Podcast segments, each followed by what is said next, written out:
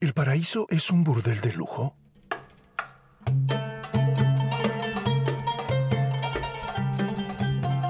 Hoy hablamos del sorprendente paraíso islámico.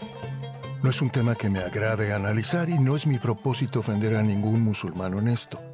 Pero si no entendemos el paraíso islámico, nunca entenderemos qué es lo que motiva a los terroristas y hombres bomba del Islam.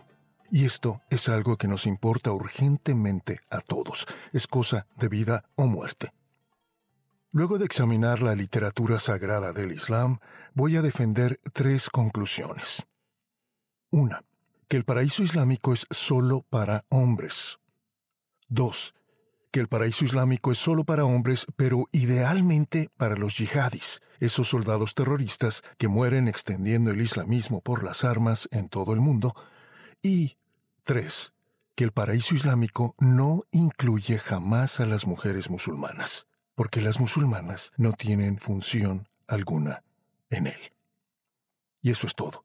Si crees que soy un perfecto estúpido y prefieres mantener en pie las fantasías que la corrección política nos inculca a todos cuando hablamos del Islam, no te molestes en escuchar más. Pero si quieres conocer los numerosos y estupendos argumentos que tengo para afirmar tales enormidades a partir del Corán, los hadiths y la teología e historia islámicas, quédate conmigo. Una cosa te garantizo, no te vas a aburrir. 1. El paraíso islámico es solo para hombres porque te lo ganas en la guerra. El Corán le promete un espectacular jardín de las delicias a todo aquel que logre obtener la salvación. Pero en el Islam, la salvación solo la tiene asegurada quien muere en la yihad, la guerra santa para extender el islamismo. Según la teología islámica, según Sahih al-Bukhari, el más venerado cronista de los dichos y los hechos atribuidos al profeta, Mahoma arengaba a sus tropas diciéndoles, El paraíso se encuentra a la sombra de la espada. Eso es Sahih al-Bukhari 452-73. Todas las citas que haga de aquí en adelante te las voy a dejar en las notas, no te preocupes. El paraíso se encuentra a la sombra de la espada. El paraíso lo vas a encontrar a la sombra de las armas, es decir, en la guerra. Palabras del profeta Mahoma. Islam se proclama a sí mismo noche y día como la religión de la paz. Pero en la religión de la paz, ¿el paraíso te lo ganas en la guerra? Y esta guerra no es ninguna metáfora de la lucha interior con tus emociones e inclinaciones, no es una batalla espiritual, es una guerra con espadas, cimitarras, cuchillos, metralletas, granadas y machetes, lo que el yihadi tenga a mano, con armas reales que proyectan una sombra. El paraíso lo vas a encontrar a la sombra de las armas, dice Mahoma. Las armas de la lucha interior no proyectan una sombra. Estas armas a que se refiere Mahoma son armas que matan. ¿Qué profeta de qué religión que tú conozcas, imagines o practiques jamás podría afirmar o tan siquiera sugerir semejante cosa? Esta escalofriante declaración del profeta Mahoma, según el muy confiable, el muy auténtico Sahih al-Bukhari, asocia eternamente el paraíso con las armas, con la guerra. Más aún, lo supedita a las armas, lo hace consecuencia o despojo, premio de la guerra. ¿En qué religión que tú conozcas, imagines o practiques, el paraíso te lo ganarías asesinando a otras personas? Barack Obama, Hillary Clinton, Angela Merkel y un millón de otros políticos mentirosos nos han anunciado públicamente que el Islam es la religión de la paz. Islam is the religion of peace. Islam is the religion of peace. El Islam es la religión de la paz, pero te ganas el paraíso en la guerra. El Islam es la religión de la paz, pero tienes que matar a otros para asegurarte el paraíso. Eso suena a doublethink, como en aquella distopia titulada 1984, ¿recuerdas? de George Orwell. La habilidad de sostener dos creencias absolutamente opuestas al mismo tiempo y creer que ambas son ciertas que en la religión de la paz el mayor premio te lo vas a ganar en la guerra. ¿Recuerdas los eslogans del partido totalitario y opresor de la novela 1984?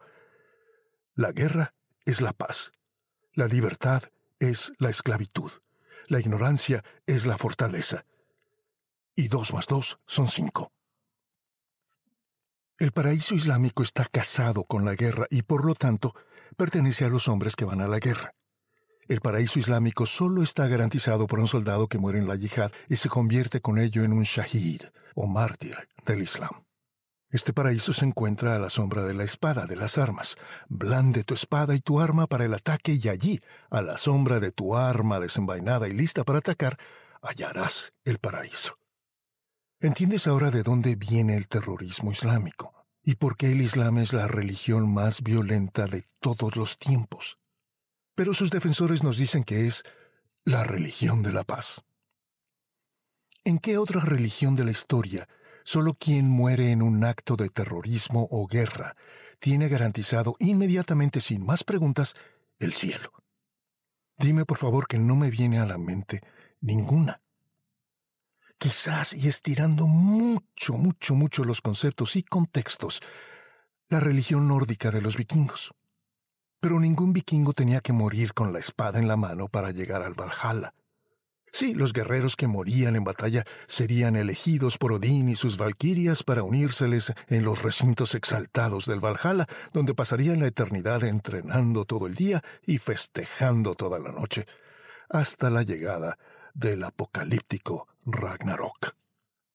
Esta, ser admitidos al Valhalla, era la gran motivación de los guerreros vikingos, el gran incentivo para demostrar ese valor inigualable y terrible que mostraban los guerreros vikingos en el campo de batalla. Solo que los vikingos nunca afirmaron que la suya fuera la religión de la paz. Claro que todo buen musulmán anhela ganarse el paraíso, pero jamás tendrá la certeza de lograrlo, porque eso solo se sabrá el día del juicio final. Dado que no murió en batalla, ni siquiera el profeta Mahoma tiene, si hay justicia, garantizado el cielo, según su propia confesión. Bukhari 5, 58, 12 y 6. El propio Mahoma no fue un shahid o mártir del Islam. Pero curiosamente, escandalosamente, quienes sí tienen garantizado el paraíso son todos esos yihadis que se han hecho explotar a sí mismos como hombres bomba en cines, mercados, aeropuertos, aviones, asesinando a incontables miles de niños, mujeres, ancianos y personas inocentes, destruyendo incontables miles de vidas y familias. Y Alá es un Dios tan cruento, tan violento, que premia a estos carniceros con el paraíso. ¿Y dónde quedamos todos nosotros los demás, quienes sufrimos el ataque de tus elegidos, oh Alá, el Todo Misericordioso? La verdad es que a Alá y a sus elegidos, todos les importamos un bledo. ¿Entiendes ahora por qué tantísimos jóvenes y hombres renuncian a hacer de sus vidas algo hermoso y útil y se suman llenos de esperanza de ganarse el paraíso a las filas de Al-Qaeda, Boko Haram, Jamar al-Ismailiyah, Al-Shabaab, Laskar Jihad, el Ejército Islámico, Hezbollah, el Talibán? ¿Te fijas cuántos movimientos violentos podemos citar activos por todo el mundo con miles de adherentes anhelantes de morir hoy para extender por las armas la religión de la paz. Jóvenes sin mérito ni futuro alguno en la vida sueñan morir peleando por extender el Islam y ganarse así el jardín de las delicias que el Corán les promete a todos ellos. Qué extraño que no hace falta ninguna disciplina, ni purificación, ni espiritualidad para ganarse este paraíso ser violento y destruir las vidas de incontables personas y familias inocentes en ataques terroristas es todo lo requerido para recibir el mayor premio de Alá, el Todo Misericordioso. Islam is the religion of peace. Islam is the religion of peace. Islam is the religion of peace. El Corán 36:55 afirma que aquellos que merecen el paraíso se ocupan de cosas deleitosas. Cosas deleitosas. ¿Qué cosas deleitosas son estas? Investiguemos. La más renombrada, citada y aceptada explicación del Corán en el mundo entero es el legendario Tafsir de Ibn Kathir. Ibn Kathir nos informa que el significado de la frase se ocupan de cosas deleitosas es abróchense los cinturones, se ocupan de desflorar vírgenes. Aquellos que merecen el paraíso se ocupan de desflorar vírgenes. Tafsir de Ivan Kathir. Datos en las notas. Ocuparse de cosas deleitosas, según el Islam, es ocuparse de desflorar vírgenes. Esta es la explicación de las cosas deleitosas que harán los elegidos, que nos ofrece el más renombrado y venerado comentario teológico en el mundo islámico. ¿No te parece escandaloso e increíble? Porque el Islam es una religión de guerra, el paraíso islámico está diseñado para hombres, y hombres a quienes les parezca especialmente apetecible y meritorio desflorar vírgenes.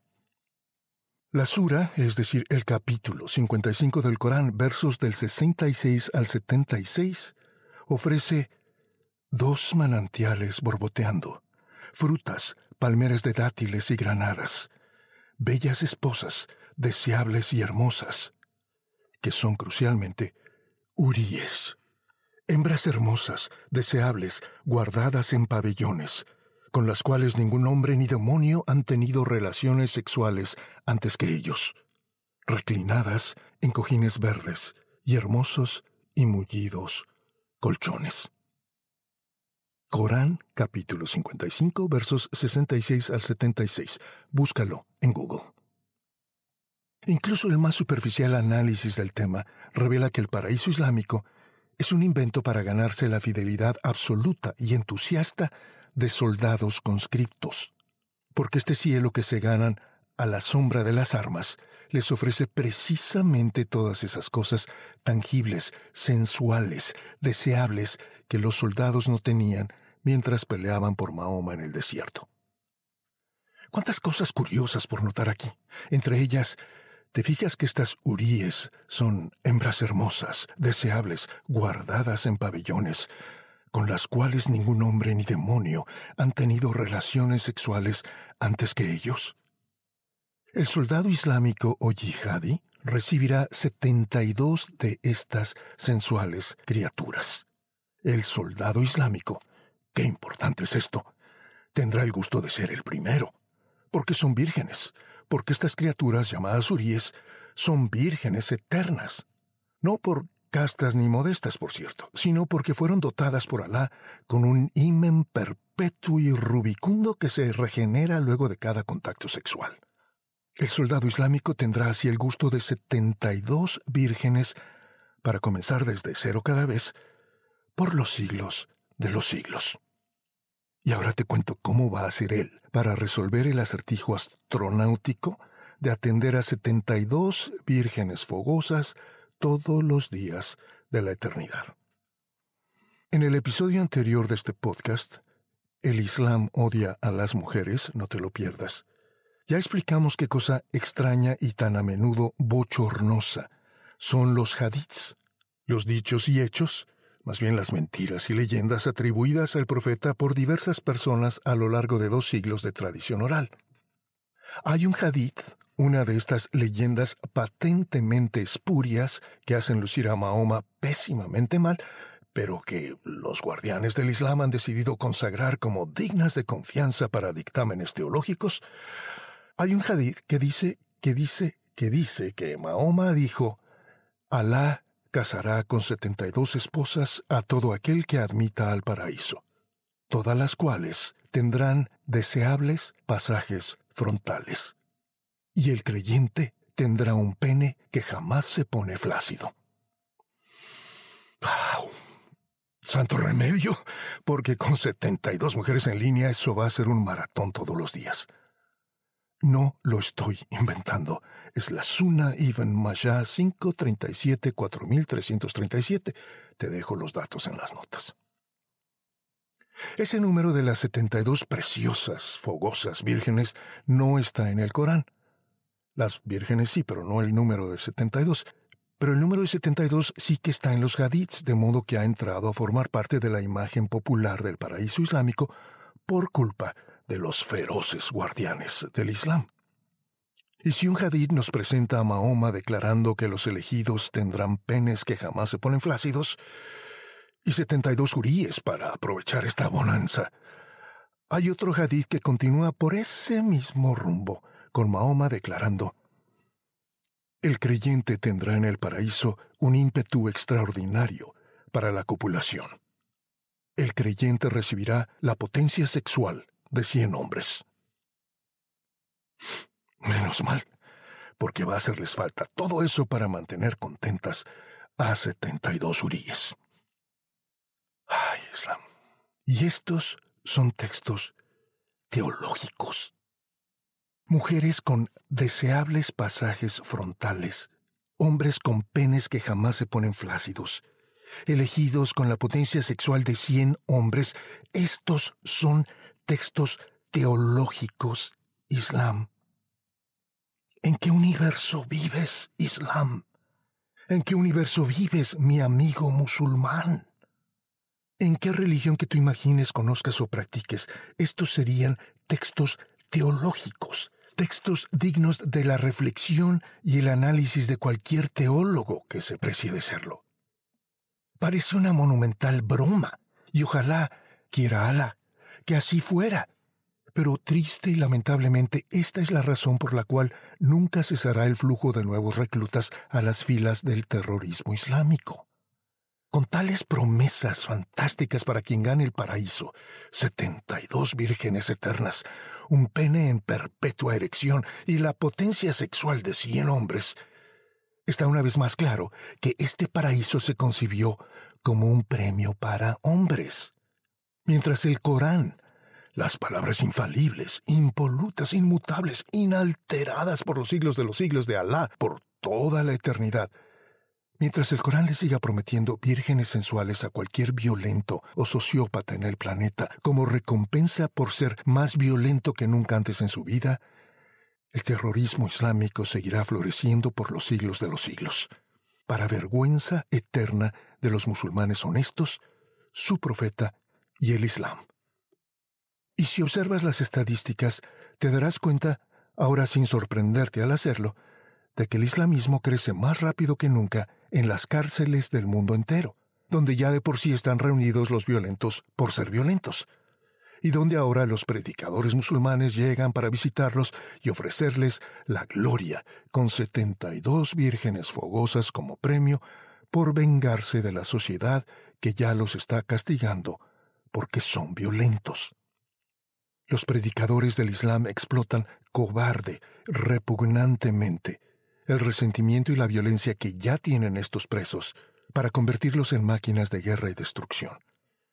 Esta es una santificación y glorificación de la violencia cuyas consecuencias nos amenazan a todos, incluyendo al musulmán común, como ya imaginarás. Islam is the religion of peace. Islam is the religion of peace. Islam ist die Religion auf Frieden. El terrorismo islámico seguirá creciendo y multiplicándose siempre porque su glorificación y sexualización de la violencia atrae naturalmente a las mentes más violentas y las premia por ser violentas. Los yihadis del Islam no son ni serán nunca gente santa que muere en una causa santa, que merece todo el respeto y admiración luego de abrir sus corazones y sus mentes a ser purificados, convirtiéndose en seres más espirituales y mejores, y entregando sus vidas por altruismo, por amor a la humanidad, como los auténticos mártires.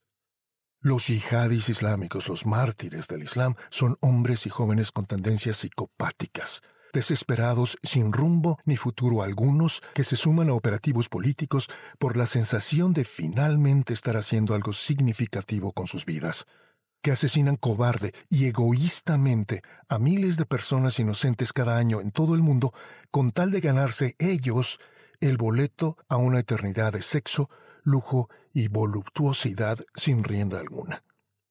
¿Qué importan todas esas personas que murieron asesinadas para que este precioso psicópata se ganara el paraíso? Él ya se ganó el boleto al paraíso y sus víctimas. Bueno, pues son solo daño colateral.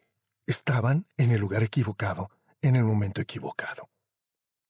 Y toda esa sangre inocente derramada pesará eternamente sobre el Islam y sobre todo aquel que defienda al Islam.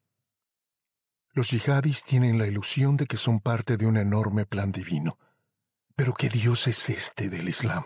que estimula y recompensa incontables actos de violencia, sangre y destrucción. Islam is the religion of peace. Islam is the religion of peace. Islam is the religion of peace. Ya te conté de la Sura 36 y la 55 del Corán. También las suras o capítulos 44, 52, 54 y 56 contienen escandalosas joyas. Esto del paraíso como un burdel de lujo no es un pasaje aislado, difícil de explicar e interpretar en el texto sagrado. Esto del paraíso como un burdel de lujo es un tema recurrente en el Corán. La Sura 44, versos 51 al 57 del Corán, refuerza la promesa de una eternidad de placer sensual sin límites y también les promete seguridad y paz a los agotados guerreros de la yihad. En verdad, los piadosos estarán en un sitio seguro, entre jardines y manantiales, vestidos de seda fina y densa, en conversación unos con otros. Y los uniremos en matrimonio con uríes de ojos grandes y hermosos. Gozarán en paz y seguridad de todo tipo de fruto, y jamás probarán la muerte excepto la primera muerte, la muerte de este mundo y Alá los salvará del tormento del fuego ardiente como premio de vuestro Señor. Y tal será la más alta victoria. Otra vez, ¿te fijas que todo esto fue patentemente escrito para yihadis en campaña de guerra? Los piadosos estarán en un sitio seguro. ¿Por qué haría falta prometerle seguridad a alguien que vive tranquila y santamente en su casa? La Sura 56, 15 al 37, habla de que quienes ganen el paraíso se sentarán en tronos incrustados con oro y piedras preciosas. Y para aquellos que prefieran varoncitos en lugar de uríes, habrá meseros, quiero decir mancebos, inmortales, para atender todas sus necesidades.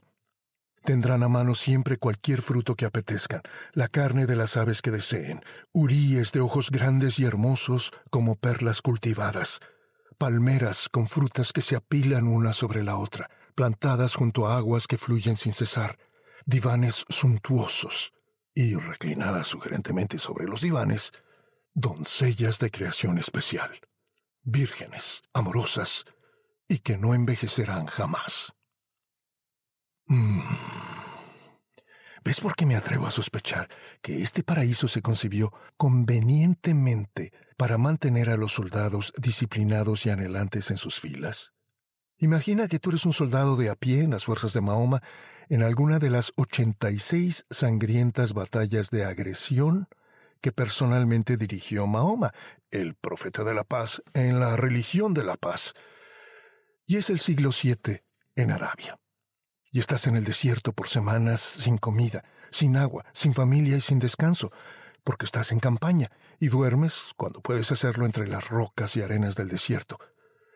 Puedes apreciar mejor cuán atractivo, codiciable, suena eso de sentarte en tronos, festejar con vinos y cualquier fruto o carne que apetezcas, entre ríos de aguas que no cesan, mientras los más apuestos mancebos te atienden y abanican, y hay vino fluyendo como ríos. Una oferta muy inusitada, dado que en la tierra beber vino es un pecado que el profeta castigó con la lapidación, pero ya en el paraíso es un premio digno de los elegidos. En fin. Y encima de todo ello, reclinadas sugerentemente sobre los divanes suntuosos, doncellas de creación especial, vírgenes, amorosas y amigables, y que no envejecerán jamás.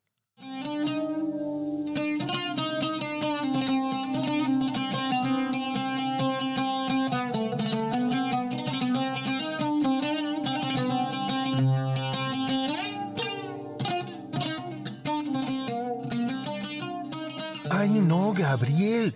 Tienes que entender que todo esto son metáforas. Es lenguaje simbólico para describir verdades espirituales no se lo debe tomar literalmente, hay que interpretarlo simbólicamente. Mira, Si el Corán hablase solo de palmeras, de frutos, de ríos que no cesan de fluir, no cabría duda de que se lo puede entender todo como imágenes que apuntan más allá de sí mismas. Las palmeras, los frutos, los ríos cuyas aguas nunca cesan, son preciosos símbolos de vida, de fertilidad y de salud. Pero los mancebos inmortales, sirviéndote vinos y carnes sin límite, y aquello de desflorar vírgenes, y las uríes, criaturas creadas ex profeso por Alá para la satisfacción sexual, con miradas lánguidas e invitadoras y deseables pasajes frontales que te esperan reclinadas en mullidos divanes y colchones.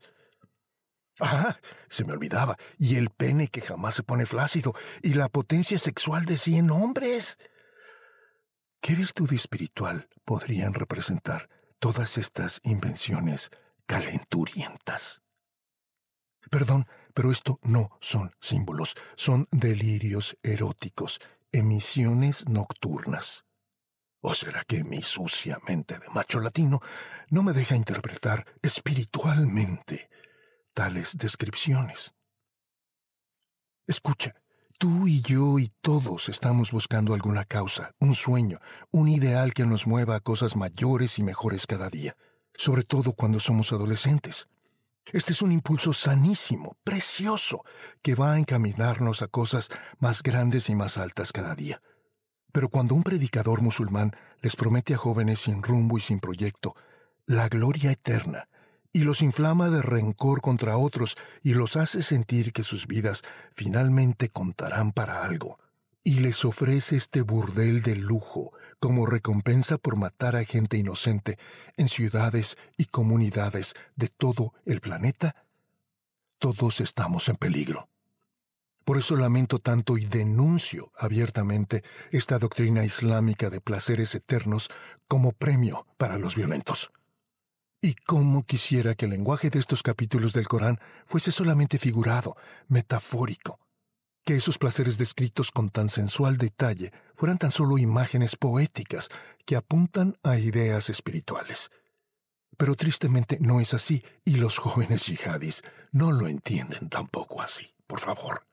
Los jóvenes yihadis no están ocupándose de ideales espirituales están pensando en las 72 uríes mientras se hacen explotar, dejando tras de sí una cauda espeluznante de violencia y destrucción con tal de recibir ellos su premio.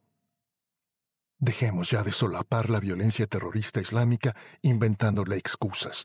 Dejemos de intentar tapar el sol con un dedo.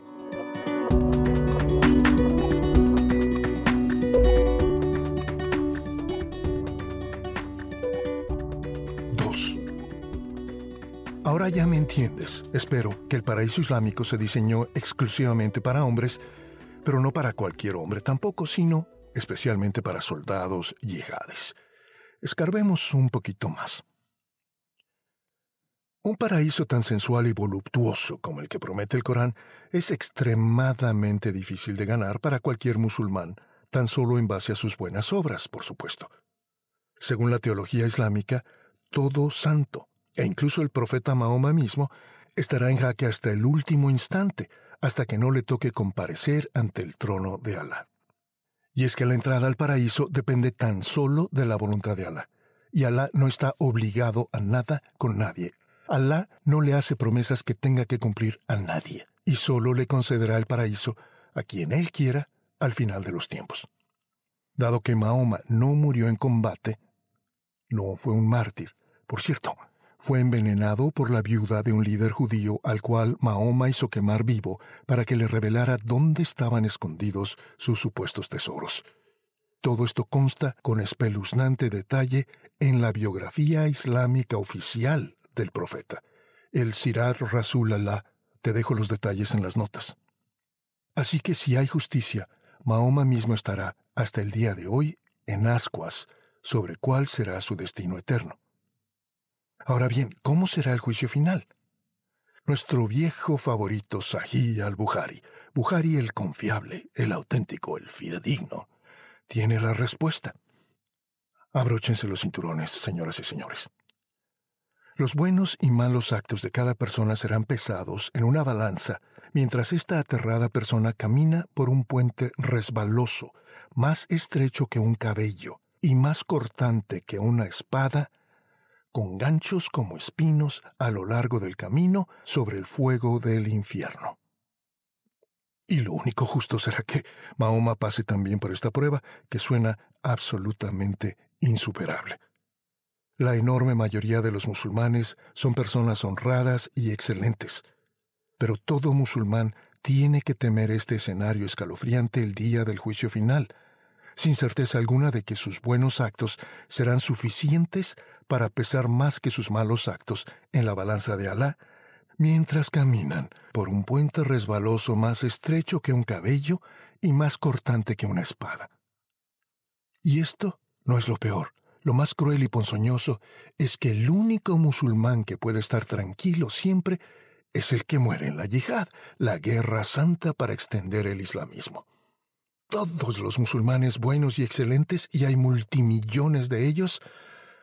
Mm, ¿Quién sabe? Ah, pero los terroristas psicópatas del ejército islámico, que posaron orgullosos con docenas de cabezas de personas inocentes decapitadas por ellos al extender las luces del Islam, busca las fotos en Google. Pasen directo y de inmediato, mis elegidos. El paraíso está abierto de par en par y sin preguntas para ustedes. Y todo musulmán honrado tiene que sentirse eternamente avergonzado, y debe saber que cada vez que defiende el Islam, se hace personalmente responsable de esa sangre derramada. La yihad es el boleto dorado sin escalas ni demoras a la gloria. Solo un violento yihadi ha cumplido todo requisito de un solo tajo, muriendo en combate para extender por el mundo la religión de la paz. Islam is the religion of peace. Islam is the religion of peace. Islam ist die Religion auf Feld. Si Mahoma se hubiese preguntado, ¿cómo hago para que estos hombres cansados, sedientos y hambrientos sigan peleando por mí y con febril entusiasmo hasta la muerte? Esto es precisamente lo que se le habría ocurrido. La solución más rápida y eficiente es prometerles torrentes de agua, frutas exóticas, carne de aves delicadas, trajes de seda, poltronas acoginadas. Y sobre todo, uríes, hermosas doncellas de ojos grandes y de creación especial. O sea, de edición limitada. Que siempre complacen y nunca envejecen y cuya única función cósmica es mantenerlos en un perpetuo éxtasis sexual. Que para eso ya recibieron un pene que nunca se pone flácido. Por favor. ¿Te fijas por qué digo que este es un paraíso concebido a la medida para soldados muriendo de hambre y sed y calenturas en el desierto? Mmm. Será por esto por lo que la idea halló camino hasta las páginas del Corán. Y no una, sino repetidas veces. Está en los capítulos 44, 52, 54, 55, 56 y 61 del Corán, si decides consultarlos. ¡Ay, Gabriel! Pero hay muchos musulmanes pacifistas. Claro. ¿Y qué están haciendo entonces todavía en el Islam? ¿Sabes que Mahoma llama a todo musulmán pacifista un hipócrita?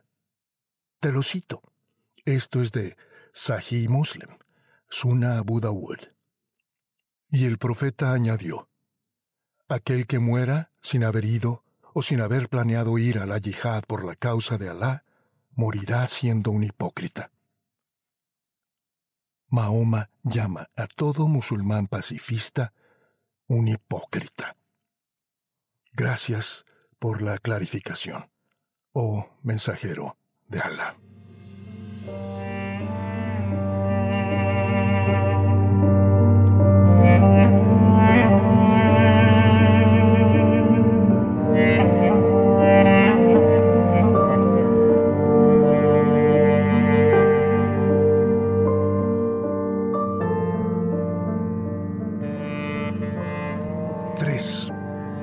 El paraíso islámico no incluye a las mujeres porque las mujeres ya no hacen falta en él.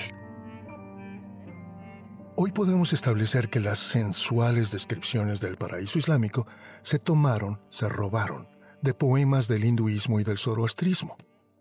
Por ejemplo, la palabra islámica firdaus o paraíso deriva del antiguo vocablo persa pirdaus y se la encuentra en Corán 18.107 y Corán 23.11 por si quieres revisarlo. El 70%, el 70% del Corán se armó a las carreras y muy mal, con fragmentos y textos tomados de otras religiones y fuentes, lo cual da al traste con la noción de que Alá se lo reveló a Mahoma fresquecito, calientito, recién salido de la imprenta. No, señores, el 70% del material del Corán ya figuraba y más completo y mucho mejor narrado, por cierto, en textos judíos, cristianos, zoroástricos, hinduistas, gnósticos y paganos muy anteriores todos ellos al Corán. El Corán roba, no mejora, pero eso será material para otro episodio futuro. Lo que tenemos que preguntarnos hoy urgentemente es lo siguiente.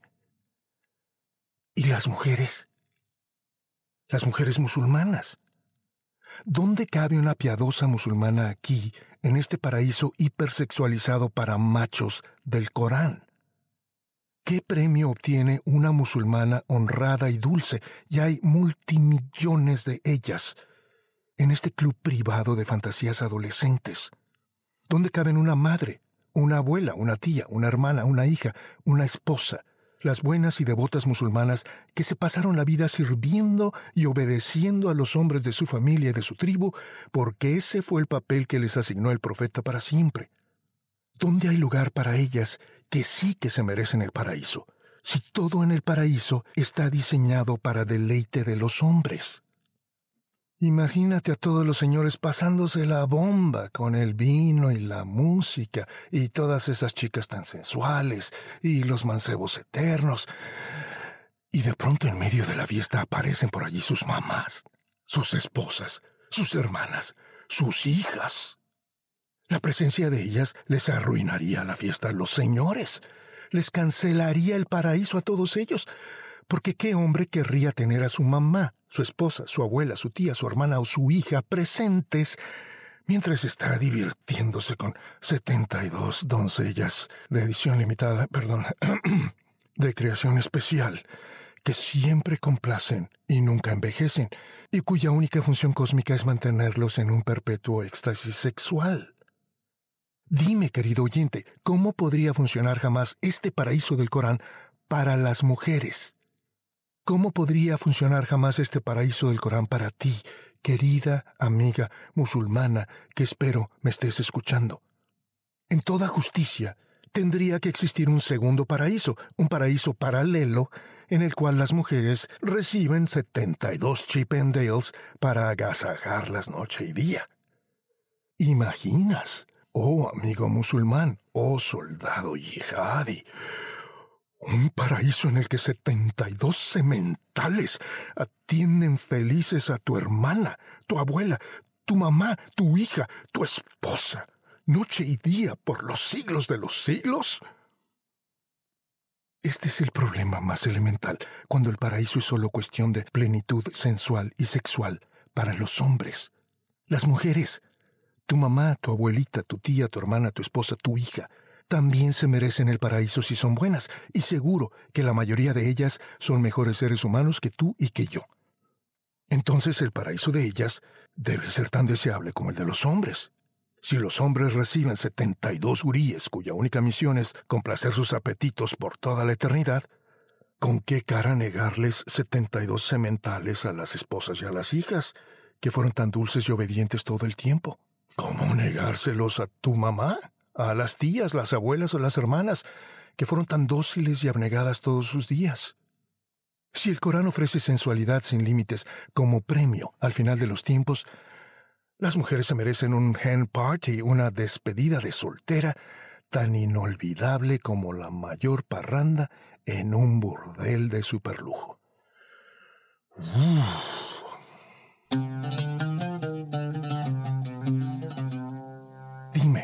amigo musulmán, dime, soldado yihadi, ¿Te parece escandaloso y profano imaginar esta eternidad para las mujeres de tu familia?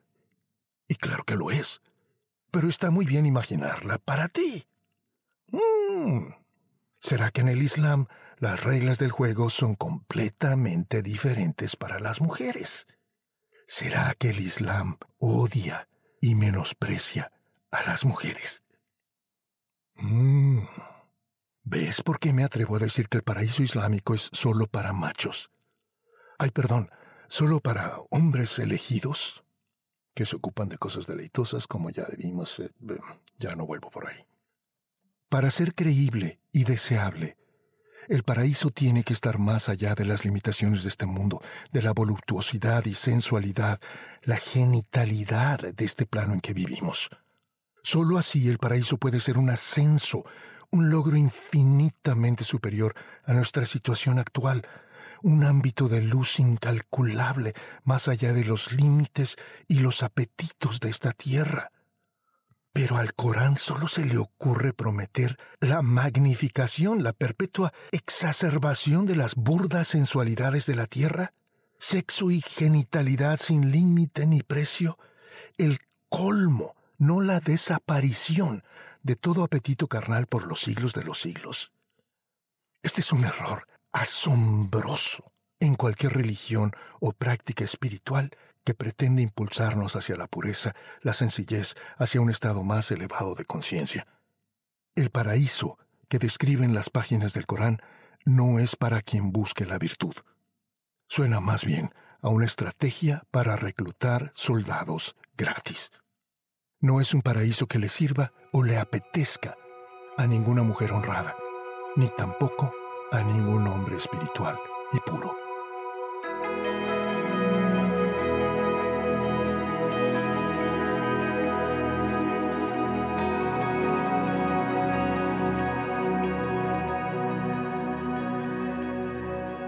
Ya vimos en el episodio anterior, el Islam odia a las mujeres, que Mahoma acusa a las mujeres de ser la mayoría de los habitantes del infierno y de ser inferiores a los hombres en inteligencia, devoción, valor personal, biología y carácter. Ve y escucha ese episodio. El Islam odia a las mujeres si no lo has escuchado todavía. Pero al analizar hoy el concepto del paraíso en el Islam, descubrimos no solo cuán conectado está, casado con la guerra, sino que descubrimos que las mujeres musulmanas no solo sufren enorme discriminación en esta vida, sino que son discriminadas también en el más allá, porque no están invitadas a este paraíso que es un sensual jardín de las delicias, porque allí sus servicios ya no son requeridos. Los elegidos que alcancen el paraíso no van a precisar de sus mujeres nunca más, porque serán atendidos hasta el éxtasis perpetuo por 72 doncellas de creación especial, de edición limitada, según el Corán 56. Y encima de esto, ya hay muchos meseros como perlas ocultas, sirviendo manjares y vinos exquisitos todo el tiempo. De modo que, ¿qué otro papel podrían jugar las mujeres musulmanas? Si su esposo, su padre, su hijo, su hermano, su abuelo, su tío están siendo ya atendidos opíparamente por mujeres sobrenaturales con deseables pasajes frontales, con las cuales ningún hombre ni demonio han tenido relaciones sexuales antes que ellos. Ninguno. Todos los servicios que las mujeres les prestaban a los hombres en la tierra han sido mejorados, superados a un nivel que ellas, por más obedientes y hermosas que hayan sido, jamás alcanzarían. Este cósmico upgrade, esta cósmica actualización, torna a las mujeres musulmanas obsoletas, de modo que ya no tienen función alguna. Ya no hacen falta. ¿Quién necesita a su madre, su tía, su esposa, su hermana, su hija o su abuela presentes cuando está divirtiéndose en un fiestón erótico, en un burdel de lujo. Las mujeres no caben en el paraíso coránico, porque allí estarán las uríes y los mancebos eternos para hacerse cargo de todo capricho y apetito de los hombres. De modo que el profeta y el Corán no las invitaron al paraíso. Adiós. El cielo coránico es tan de machos que las mujeres no caben en él. Las mujeres se sentirían ruborizadas y humilladas al ver todo lo que ocurre en ese lugar. Al ver a sus esposos y padres regodeándose con prostitutas eternas, cualquier mujer inteligente preferiría no entrar allí, aunque la condujera un ángel en limusina y le regalaran la entrada. Ninguna mujer honrada quiere ni debe estar en el burdel de lujo del Corán. Debe haber colgado por allí a las puertas algún rótulo diciendo A todas las mujeres musulmanas, gracias por sus abnegados servicios de toda la vida, pero ya no las necesitamos más. Adiós y buena suerte.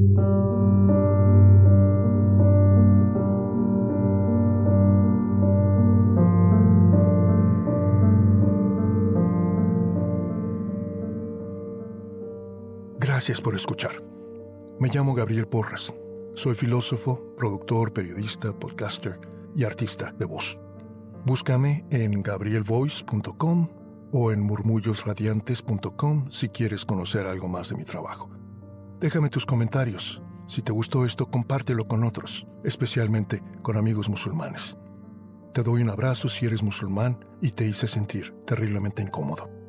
Todo lo que hice fue leer los textos que el Islam considera sagrados y dignos de consideración. Te pido una disculpa si te ofendí, no era esa mi intención, y te deseo una vida maravillosa, lejos del Islam.